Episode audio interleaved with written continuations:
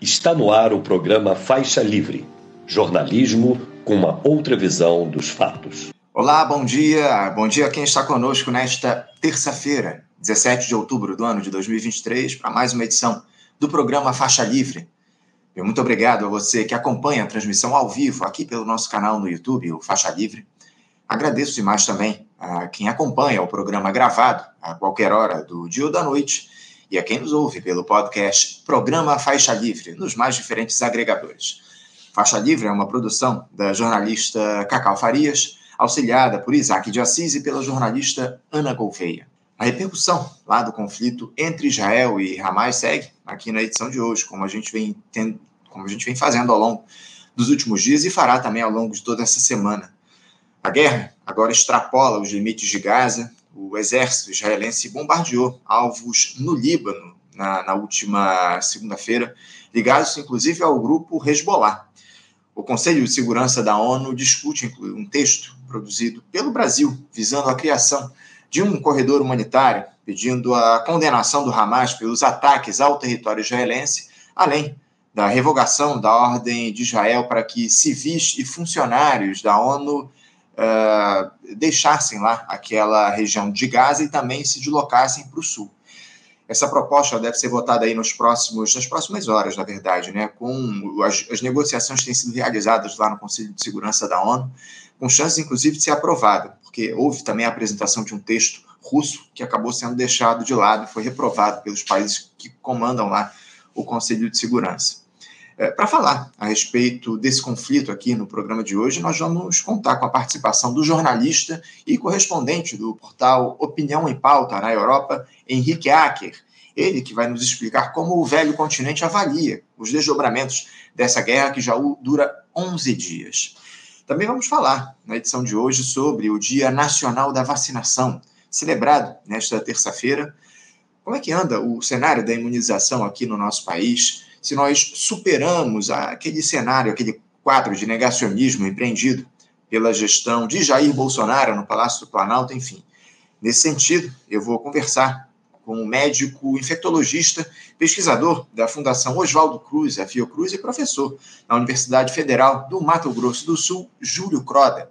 Um tema que não vem à pauta aqui no nosso Faixa Livre já há algum tempo, é, por conta, evidentemente, desse noticiário de guerra e que é fundamental para nós aqui no programa é a economia.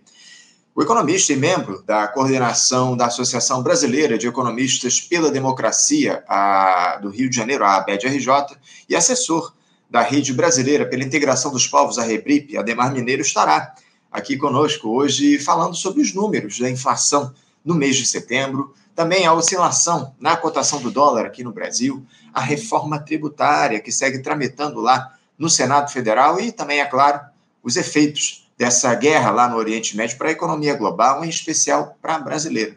Uma entrevista importante aqui que a gente vai ter com o Ademar Mineiro falando sobre economia daqui a pouquinho. Encerrando o Faixa Livre dessa terça-feira, a cultura volta às discussões por aqui dessa vez analisada pela, aliás, analisando a aprovação da cota de tela para filmes nacionais em cinemas aqui no país. Ela que foi aprovada no início desse mês lá na Câmara dos Deputados e agora tem análise no Senado esse, esse projeto de lei. Cota de tela é aquele número mínimo de produções cinematográficas nacionais que devem ser exibidas nas salas aqui do nosso país. Vamos querer saber como é que isso afeta o setor no Brasil, enfim, vamos receber para tratar desse tema um convidado ilustre aqui no nosso programa, o professor, historiador e cineasta Silvio Tendler, daqui a pouquinho no Faixa Livre. Uma edição mais que relevante para você acompanhar sem tirar os olhos da tela.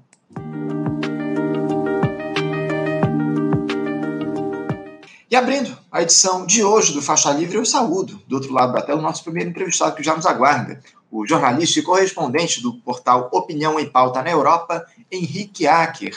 Henrique Acker, bom dia. Bom dia para você, eh, meu querido Anderson, bom dia para todos os interespectadores aí do nosso Faixa Livre, né? E estou aqui à disposição de vocês para a gente conversar. Sempre uma alegria contar contigo aqui no Faixa Livre, Henrique. Obrigado por mais uma vez você ter aceitado o nosso convite hoje para falar a respeito de um assunto que ninguém gostaria. Essa que é a grande verdade, porque o mundo inteiro, Henrique, está com os olhos voltados lá para o Oriente Médio e aquele conflito entre o grupo Hamas, o grupo palestino Hamas e Israel, que já ultrapassa 10 dias e tem deixado um rastro de destruição e mortes, especialmente em Gaza, mas também em cidades israelenses.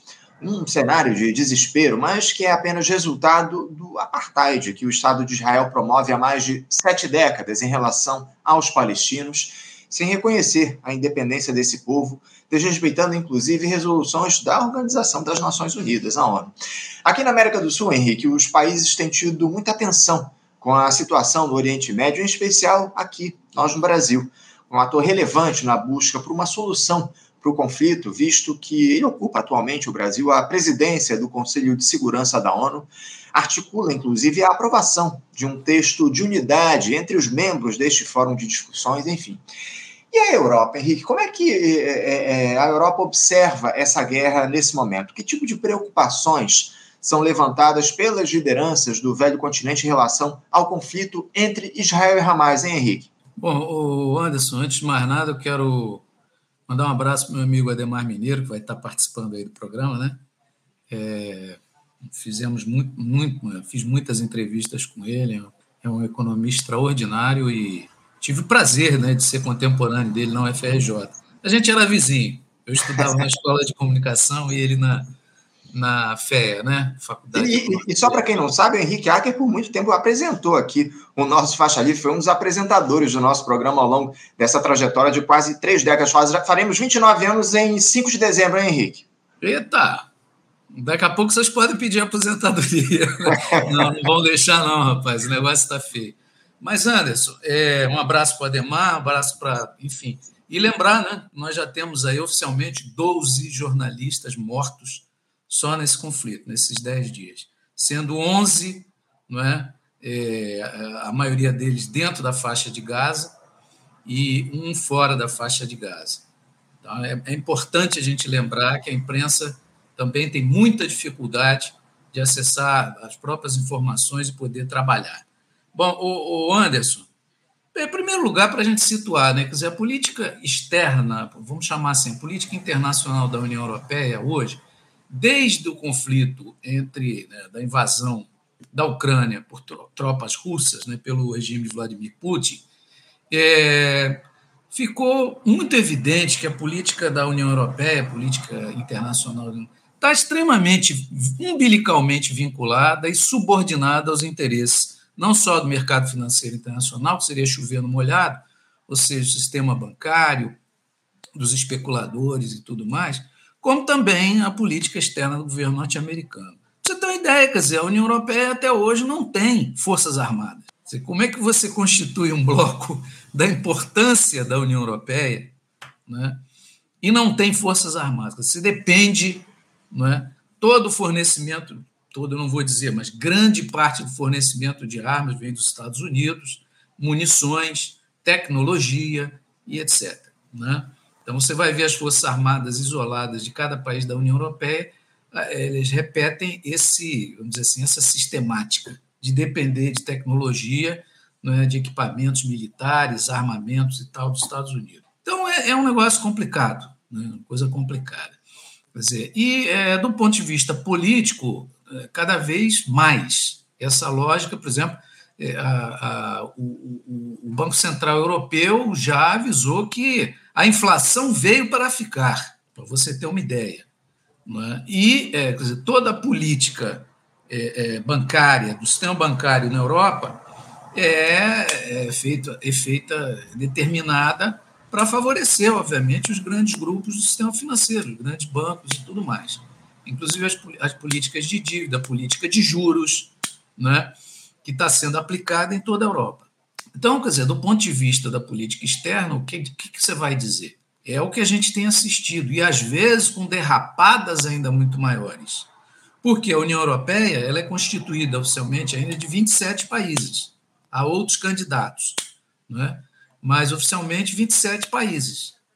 Então, quer dizer, você teria que ter uma política que conseguisse a, a, a é, é, equilibrar né, os interesses desses 27 países e as forças políticas que comandam, respectivamente, os 27 governos desses países, o que é uma coisa um pouco difícil. Né? A demonstração que foi dada agora pela senhora van der Leyen, Ursula von der Leyen, que é uma política de direita da Alemanha, né? é, e, e, da senhora Roberta Metsola, que é cipriota e também de um partido de direita, que representam né, a Comissão Europeia, foi de um assodamento incrível. Veja, o, o que aconteceu em Israel no dia 7, que do meu ponto de vista é, é, é, é criminoso e tem que ser condenado, eu não, eu não tenho esse compromisso com. Ah, não, é porque o Hamas representa. Hamas é um grupo jihadista. Se você que é de esquerda, que está nos ouvindo, é democrata e tudo mais, quiser conviver com um grupo jihadista, né, esqueça.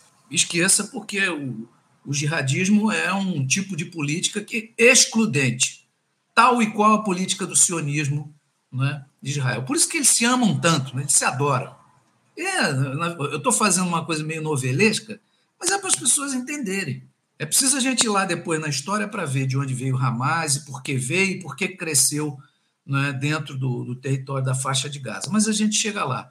Eu dizia, essas duas senhoras, no dia 13, agora, sexta-feira, cinco dias ou seis dias depois, seis dias depois né, do dia 7, estavam em Tel Aviv jurando amores ao governo de Israel do senhor Netanyahu, que é um político de, de eu não vou chamar de extrema-direita, porque extrema-direita é um setor que compõe não é, o governo do Netanyahu.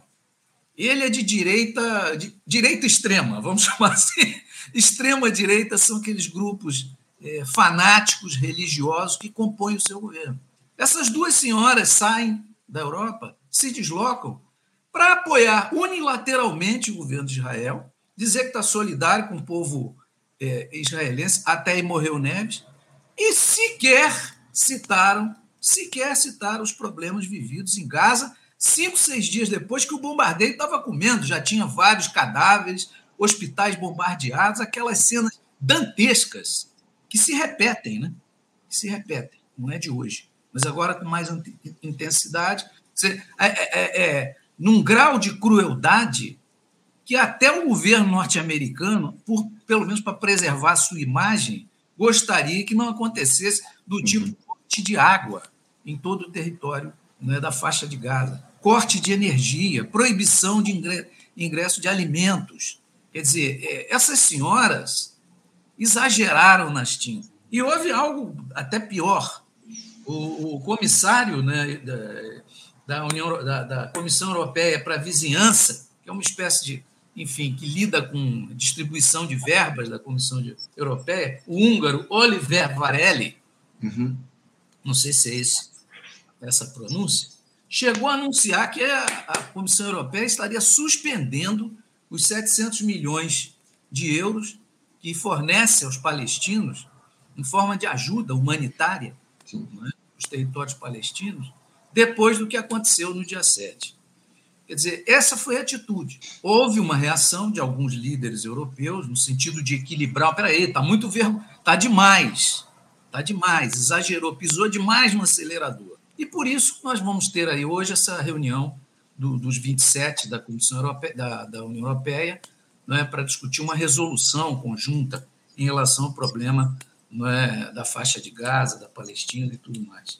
Então, essa é a situação.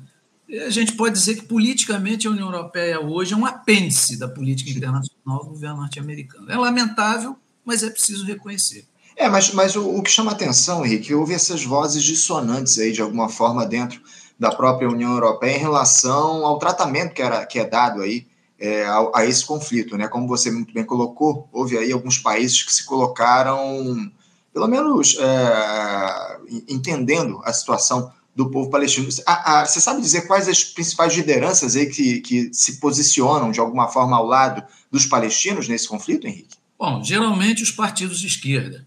Não tem nenhum partido de esquerda dirigindo não é, nenhum governo na Europa. Você tem partidos social-democratas, que são partido com tintas de esquerda, né? Partido Socialista em Portugal, Partido Socialista na Espanha, nessa crise toda tá, e tudo mais, esse problema todo da sucessão espanhola de governo, mas é, com algumas críticas moderadas né, ao que se passou e tudo. Vamos dar um freio de mão, arrumar aqui, né, porque pegou mal. Né? O governo da Alemanha e da Áustria, os governos da Alemanha e da chegaram a anunciar que cortariam verbas que eles fornecem unilateralmente, né, não as verbas da Comissão Europeia, a, de ajuda humanitária palestina.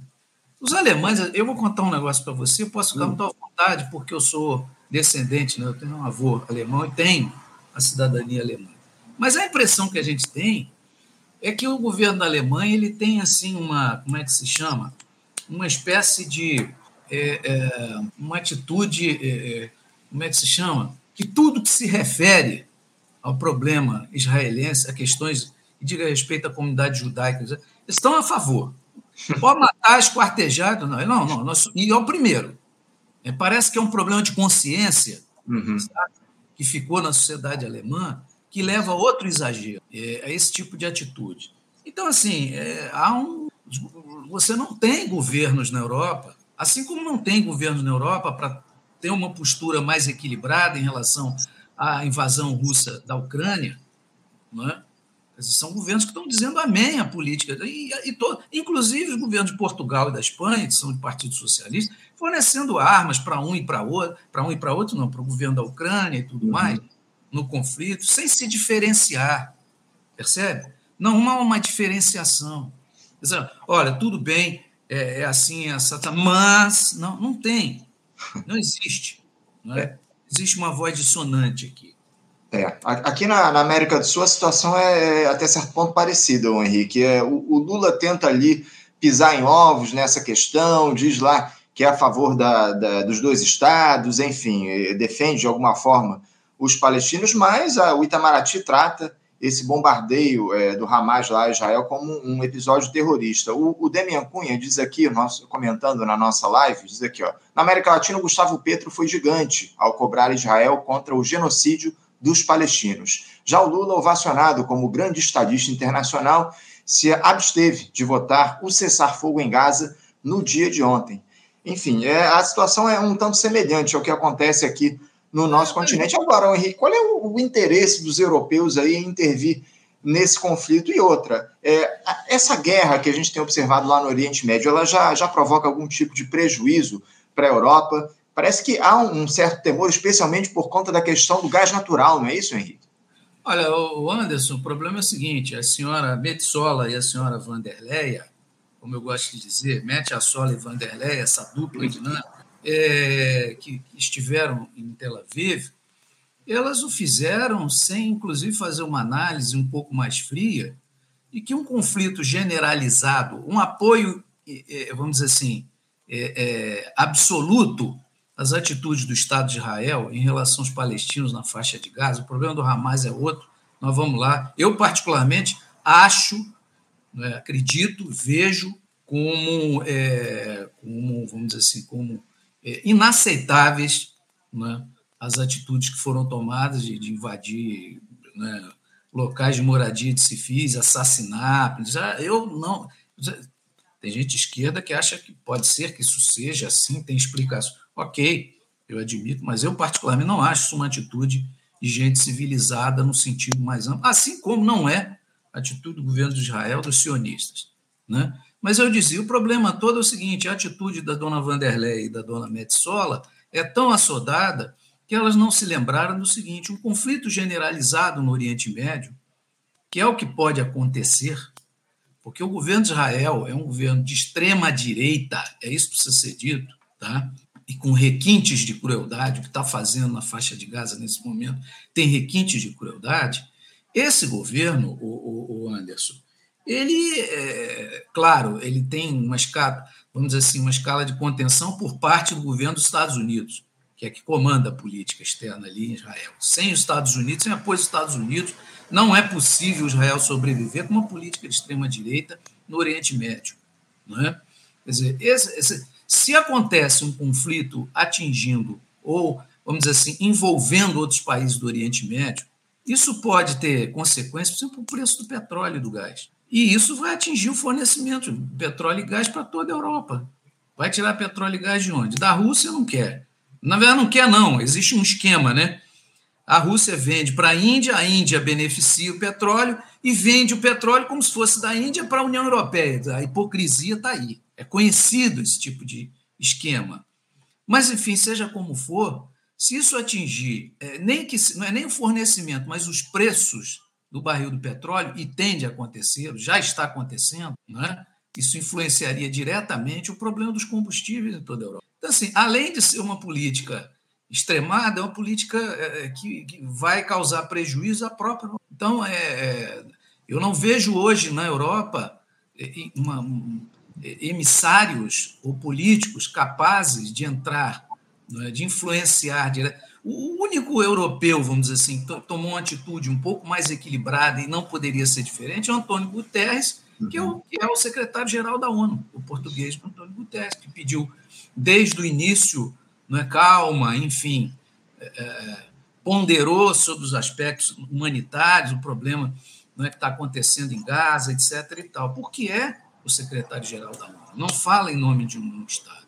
Uhum. Então, é, é, essa é a situação, entende? O, o, Henrique, eu queria que você fizesse é, uma análise a respeito de um comentário que surgiu aqui no nosso chat, o ouvinte Hipatia. Ele diz aqui o seguinte: ó, o Estado, aliás, o Hamas é o povo palestino organizado para reagir ao extermínio praticado por Israel. Há muitos questionamentos em relação ao que é o Hamas hoje, não é, o, Henrique? Falam aí em grupo terrorista, enfim, outros dizem que é a representação política lá de Israel, porque o Hamas foi eleito né, lá no Estado de Israel em 2007. Uh, ah, há o líder da autoridade palestina, que é o Mahmoud Abbas, que é uma figura, enfim, é, que dispensa comentários, uma, uma figura fraquíssima aí no debate político, mas eu queria que você falasse um pouco a respeito de como é que você observa o Hamas hoje. Ele, você acredita, você diria que ele representa de fato os interesses do povo palestino atualmente? Bom, o problema é o seguinte: é, eu posso opinar, né? É, vamos dar as devidas aspas. Né? Eu sei que há estudiosos muito mais capacitados para analisar isso. O que eu quero dizer aí aos, aos nossos, a muitos telespectadores, aí, interespectadores, eu vou citar uma entrevista que foi dada né, por um general, é, Avner Cohen. Ele foi responsável militar israelense, trabalhou em Gaza durante mais de 20 anos. E ele deu essa entrevista alguns anos atrás né, ao New York Times. Ele diz assim, textualmente: O Hamas é, para meu grande pesar, uma criação de Israel. Cometemos um erro enorme e estúpido. Esta confissão surgiu numa entrevista, essa confissão aí, ela surgiu em 2009, né, é, no Wall Street Journal, tá? lá dos Estados Unidos, especificando como é que exatamente os israelenses encorajaram a difusão dos ideais da Irmandade muçulmana na faixa de Gaza. E apoiaram o velhinho, né, o Ahmed Yassin, que viria mais tarde a fundar o Hamas na faixa de Gaza. É, diz lá o, o mesmo militar, né, mesmo general Avner Cohen, a administração liderada pelos militares de Israel em Gaza viu com bons olhos aquele clérigo paraplégico, que ele era esse assim, ele era paraplégico, ele andava de cadeira de rodas, né? Que criou uma ampla rede de escolas, clínicas, bibliotecas, jardim de infância, etc. E assim formou o grupo islâmico Mujama al-Islamia, que foi oficialmente reconhecido por Israel como instituição de caridade e depois, em 79, como uma associação. Israel também apoiou a criação da Universidade Islâmica de Gaza, que agora considera como um foco de militância. E mais, ofereceu dinheiro, né? tinha grana para poder sustentar no, nos seus primórdios né? a instituição que veio, é, que era né, um braço da, da Irmandade Muçulmana que veio do Egito, todo mundo sabe que tem uma fronteira do Egito com a faixa de Gaza, não é? E que redundou na formação mais tarde do Hamas. Ok? Então vamos ser claros. Por quê? Porque à época o grande inimigo é, de Israel, dos, dos planos de Israel, é, até o início né, do, desse século, é, era a OLP e a Autoridade Nacional Palestina. Por quê? Porque o governo de Israel não queria cumprir os acordos de Oslo que significava o reconhecimento por parte dos palestinos do Estado de Israel e abertura para a construção, finalmente, e reconhecimento de um Estado palestino. Então, no, no, na ânsia de combater, né, enfraquecer a OLP e, sobretudo, a Autoridade Nacional Palestina, né, Israel apoiou, inclusive com verbas, né, permitiu, tolerou o avanço do jihadismo dentro da faixa de Gaza. Então, eu acho que é bom a gente perceber isso. Né? Isso não é um chute, né? isso não é alguém. Não, quem fala né, é um dos militares responsáveis durante 20 anos né, pelo patrulhamento da faixa de Gaza das forças oficiais do, do Estado de Israel. Então, é, isso tudo está aí como história. Isso quer dizer o quê? Que Hamas não significa nada e tudo. Não, Hamas cresceu. Ganhou a última eleição que houve na faixa de Gaza, se não me engano, foi 2006. 2006 Tem... É, 2006 para 2007, isso aí. É, não chegou a ter 50% dos votos, que eu saiba, posso estar enganado, mas chegou a 46%, me parece. Então, o que, que acontece? Lamentavelmente, a OLP e, sobretudo, a Autoridade Nacional Palestina se enfraqueceu porque os acordos de Oslo não foram cumpridos. Há também denúncias de corrupção da Autoridade Nacional Palestina. Sobre esse fato, eu não tenho informações, mas acredito, é possível. Né? Agora, isso fez com que o Hamas crescesse. E, além de tudo, qual alternativa existiria de luta né, na faixa de Gaza? O Hamas. Era o único que se oferecia como forma de resistir aos ataques do exército de Israel e forma de luta né, ativa, uh, enfim, armada contra o inimigo, de resistência armada contra o inimigo. Então, é preciso compreender a complexidade disso aí. Uhum. Outra coisa, qual é o objetivo do Hamas? O Hamas não, não reconhece Israel nem como interlocutor, nem como negociador, pelo menos oficialmente. Negociou com Israel a liberdade de presos, teve que negociar. Mas hipocritamente não, não reconhece o Estado de Israel. Manja? Então, assim, é, a luta política, dizer, ela, do meu ponto de vista, exige uma certa flexibilidade. Né? Exige. Né? E o, o objetivo do, do, do, Hamas, com todos os grupos jihadistas, é destruir o Estado de Israel. Eu, honestamente, eu penso que existiria uma, uma solução que seria ideal, né? que é a constituição de um Estado só, laico, que pudesse abarcar judeus, palestinos, enfim, cristãos, drusos e todo mundo que tem ali na região, historicamente. No entanto, desde a fundação do Estado de Israel, do meu ponto de vista, isso já não é mais possível. Uhum. Então, a possibilidade que existe, provavelmente, é a constituição de dois Estados. E mais à frente, quem sabe, é se partir para uma solução de um Estado unificado. Mas hoje essa é a realidade. Quer dizer, a política do Hamas, do meu ponto de vista, não vai levar, não vai levar há uma possibilidade, não é só de cessar fogo, de paz, que interessa ao grosso da população palestina, mas a constituição de condições de vida dignas para o povo palestino. É assim que eu penso, que eu vejo. Sei e respeito quem defende posições diferentes. Compreendo, mas é, não vejo isso como solução. Enfim, o, o, problema é que lá na Palestina os, os, demais grupos políticos são muito enfraquecidos, né, o, o Henrique? O Fatah, por exemplo, não tem lá muita, muita entrada é, entre a população palestina. É, o Fatah acabou sendo derrotado pelo Hamas lá em 2007 nas eleições, enfim. É, é, essa é outra questão, essa é uma grande questão, né? Essa dificuldade Porque que há. Também, né, Anderson, é, né? basta ver o que se passa no território da Cisjordânia, que é uhum. outra faixa maior, onde está Jerusalém, né? então várias outras cidades tradicionais palestinas. Quer dizer, é, são hoje o que você tem lá são é, é, muro, né, territórios murados, como, como, acontece na faixa de Gaza, é, ocupados por colonos de extrema direita, fanáticos religiosos né, sionistas, né, apoiados pelo, pelas forças armadas de Israel, pela polícia israelense, e muitas vezes tolerados pela autoridade nacional palestina. Sim, comandada por Mahmoud Abbas, como a gente comentou Exatamente. aqui. Só ainda você ter uma ideia, já tem mais de 56 palestinos mortos na faixa eh, na, na Cisjordânia e centenas, milhares de feridos nesse período que a gente está vendo. Porque a cobertura toda da mídia está focada na faixa de Gaza e não dá para ser diferente. Agora, não está se falando, as manifestações estão acontecendo diariamente na Cisjordânia.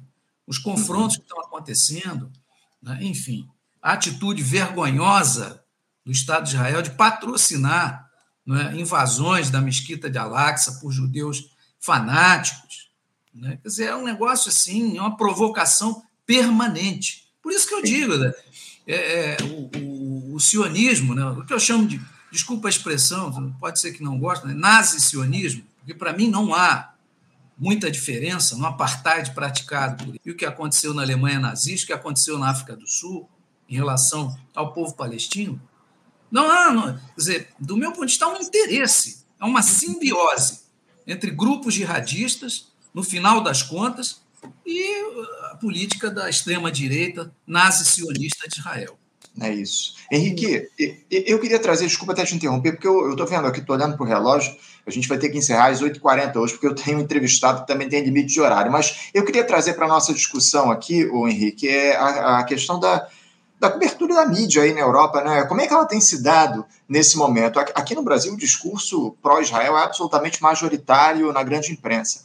Apenas aqueles canais alternativos, aí, ditos alternativos, é, fazem a defesa do povo palestino, o drama que eles enfrentam há pelo menos sete décadas lá com o apartheid é, empreendido pelo Estado de Israel. Como é que se dá a situação da cobertura da, da mídia aí na Europa, Henrique? Olha, eu não posso te dizer sobre a mídia em toda a Europa, uhum. mas a julgar pelo que a gente vê aqui em Portugal, né, onde eu estou, é, a coisa é muito complicada. Em primeiro lugar, aparecem como convidados para debater nos canais da CNN, da SIC, e até às vezes na RTP, né, que é o canal do Estado português e tudo mais, todo tipo de associação não é, é de, enfim, israelenses vítimas de não sei o quê, dos, ó, né, israelenses bebedores de cachaça, de estou falando isso numa boa. Aí, aí ficam meia hora, 40 minutos, desculpa a expressão, vomitando o discurso sionista. Só não chamo, só, aqui só não chamo os palestinos de animais, como fez um, é, um, um, ministro de Israel, não é? que não foi repreendido pela comunidade internacional, diga-se passagem, nem pela União Europeia. É? Eles só não fazem isso porque pega mal demais. É? Porque tem palestinos, tem árabes em toda a Europa também e tudo mais. Mas de resto, né, tempo aberto, franco e tudo mais. Hoje mesmo eu assisti a CNN Portugal é, colocou no ar um, um, como é que se chama, um cirurgião não é, de origem árabe, estava contando a experiência dele, enfim, em condições de guerra e tal. O senhor conseguiu falar uns cinco minutos e tanto. Depois veio uma outra moça, até jovem, que está no Egito e é, é, é, portuguesa de origem árabe ou palestina e tudo mais, falou ao vivo de lá, falou muito bem, por sinal. Também só conseguiu falar cinco minutos. E assim vai. Bom, eu queria dizer o seguinte: a primeira coisa a, que, eu gostaria, acho até que tem imagem, eu não sei se você tem aí. De sim, vou colocar aqui é, para ilustrar o teu comentário. É, esse bombardeio que vocês vão ver aí, desse prédio de 12 andares no centro de Gaza, né, ele aconteceu em 2021. O Estado de Israel, as Forças Armadas, a Força Aérea de Israel bombardeou esse prédio. Pô, mas é mais um prédio, foi em 2021, o que, é que você está falando? Não, esse prédio era simplesmente o prédio que concentrava, além da, da, da redação da Associated Press, que é uma agência de notícias internacional americana, americana, para vocês terem uma ideia, é? e a, a, os estúdios da TV Al Jazeera, que apesar ser, é, é uma TV do Catar, né, insuspeita, fez cobertura de tudo aí, tudo mais. Ninguém gosta da Al Jazeera, o que é muito bom, né? Quando o jornalista é odiado por todos, é porque ele está fazendo o trabalho dele. Esse prédio foi bombardeado. Ele estava no centro de, de Gaza, ele foi bombardeado né, em 2021. E, é, e de lá para cá você não tem mais estruturas. Né? Ali também funcionavam vários escritórios de correspondentes internacionais, diversos órgãos de imprensa inclusive da Europa e tudo mais. E isso foi, enfim, foi o último momento que a gente teve o funcionamento né, desses setores da imprensa internacional para cobrir dentro de Gaza o que se passava por lá. Atualmente, o que você tem? Alguns jornalistas palestinos e árabes que vivem dentro da faixa de Gaza que estão sendo contratados para fazer imagens, fotografia, é, filmar e tudo mais. Eu hoje mesmo vi um produtor da CNN, não é? árabe, palestino, que teve que fugir. Não, não tinha isso, não tem mais condição de permanecer, não há condições de trabalho. Né? Então, assim, é, é, o, o, Estado de Israel, que a grande mídia repete o tempo todo que a única democracia no Oriente Médio é capaz de bombardear instalações sabendo do que se passava, sob a alegação de que ali né, os jornalistas estavam sendo usados, como eles dizem o tempo todo, como escudos humanos do Hamas. Quer dizer, é esse tipo de tratamento, esse tipo de tratamento que o Estado de Israel dá à imprensa. Né? Então, quer dizer, e, a, e, a, e, vamos dizer assim, os escritórios, as grandes redações de mídia aqui na Europa continuam a repetir a mesma, é, o mesmo discurso é, e a cobertura extremamente parcial, extremamente parcial, pró-sionista, pró-Estado de Israel é, em toda a Europa.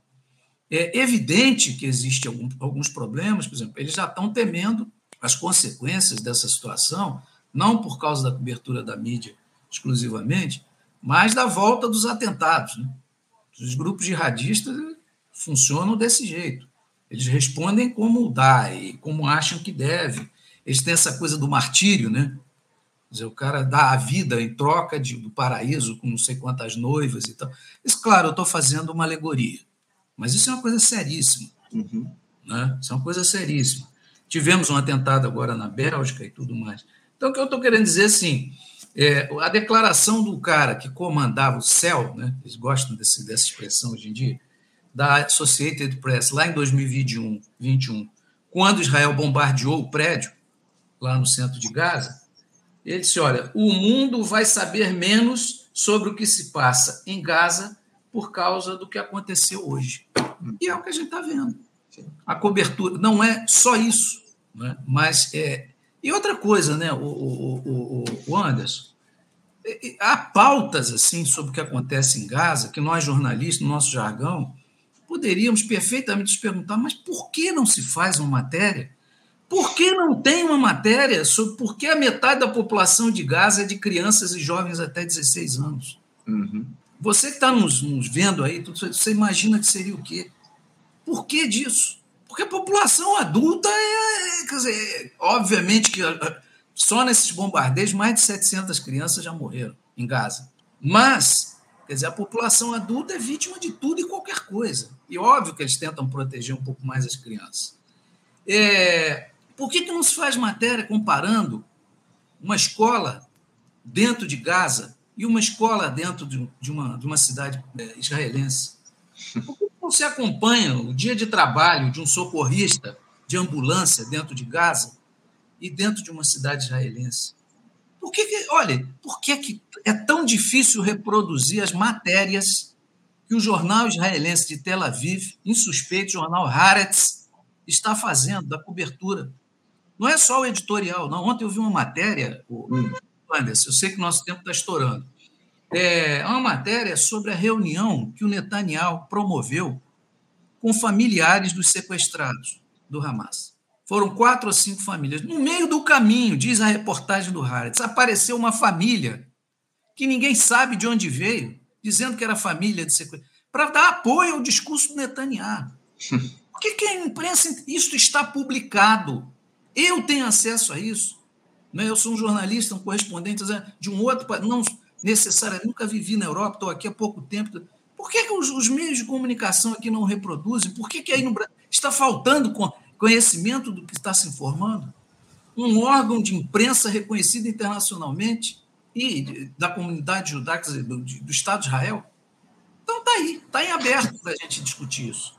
É, a, a gente sabe bem porque isso acontece, né, Henrique? Isso acontece porque a imprensa corporativa tem lado. Essa é a grande questão, e tem lado na Europa, tem lado no Brasil, e a gente continua observando essa, esse desequilíbrio na cobertura do conflito entre israelenses e o grupo Hamas. Henrique, eu tenho que encerrar aqui o nosso papo, infelizmente. Eu, é, é sempre uma alegria te receber aqui no nosso programa. Certamente é, a gente vai ter outras oportunidades pelo andar, pelo andar da carruagem. Esse conflito não deve durar pouco tempo, ainda devemos conversar sobre isso ao longo dos próximos tempos. Eu agradeço muito a tua participação conosco aqui no nosso programa e já te desejo um ótimo dia de trabalho e deixando meu abraço forte. Ah, eu quero te agradecer, Anderson, lembrar aí quem, quem quiser, quem puder acessar os nossos textos também sobre a cobertura que está acontecendo é, na, na, no Oriente Médio, dentro das nossas limitações, no portal Opinião em Pauta. Quero agradecer muito é, os interespectadores e especial você, toda a equipe do Faixa Livre. Um grande abraço, estou aqui disponível. Valeu, Henrique. Obrigado para você. Um abraço. Até a próxima. Conversamos aqui com Henrique Acker. Henrique Acker, que é jornalista e correspondente do portal Opinião em Pauta, lá na Europa, falando um pouco a respeito de como é que o velho continente observa esse conflito entre israelenses e o grupo Hamas, enfim, um papo importante que a gente bate aqui com o Henrique constantemente no nosso programa. Você, ouvinte do Faixa Livre, pode ajudar a mantê-lo no ar.